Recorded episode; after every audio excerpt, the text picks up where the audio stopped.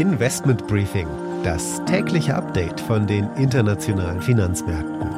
Ein The Pioneer Original. Noch steht der heutige Donnerstag ganz im Zeichen der Fed und im Schatten von Jerome Powell, dem Chef der US-Notenbank. Darüber sprechen wir natürlich gleich ausführlich. Aber die Fed ist zugleich der eigentliche Kickoff dieser Notenbankwoche, die jetzt erst so richtig Fahrt aufnimmt.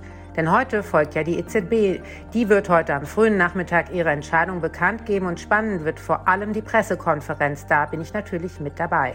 Ebenfalls heute noch melden sich die Zentralbanken von Großbritannien, der Schweiz und Norwegen mit ihren nächsten geldpolitischen Schritten. Und auch die türkische Zentralbank. Da wird es wirklich sehr spannend, ob sie noch einmal die Zinsen senkt und die Lira wahrscheinlich noch mal deutlich unter Druck kommt. Morgen am Freitag steht in Japan die Notenbankentscheidung an und auch in Russland wird der nächste Zinsentscheid ebenfalls erwartet. Mit diesem Ausblick begrüße ich Sie für heute. Guten Morgen erst einmal aus Frankfurt. Mein Name ist Annette Weißbach und schön, dass Sie wieder mit dabei sind.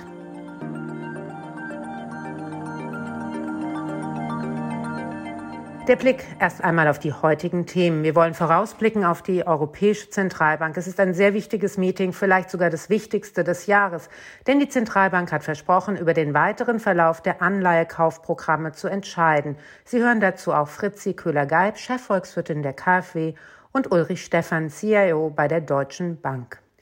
Dann ein ausführliches Gespräch zum FED-Entscheid mit Anne Schwedt, meiner Kollegin an der Wall Street in New York. Ja, die FED um Notenbankchef Jerome Powell scheint es hier gefühlt allen recht machen zu wollen. Auf der einen Seite kann die hohe Inflation nicht weiter ignoriert werden und die Notenbank hat deshalb beschlossen, ihre Anleihekäufe weit schneller zurückzufahren als geplant. Aber gleichzeitig will man auch die Märkte nicht verschrecken, deshalb The Federal Open Market Committee kept interest rates near zero. Also erstmal keine Zinserhöhungen. Und die Aktie des Tages ist die Karl Zeiss AG. Das Traditionsunternehmen aus Thüringen hat ein Rekordjahr vermeldet. Wir schauen, wie die Aktie performt.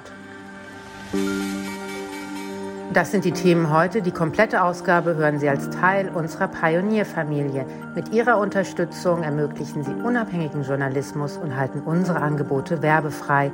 Alle Informationen dazu finden Sie auf unserer Webseite thepioneer.de. Ich würde mich freuen, wenn Sie mit an Bord kommen.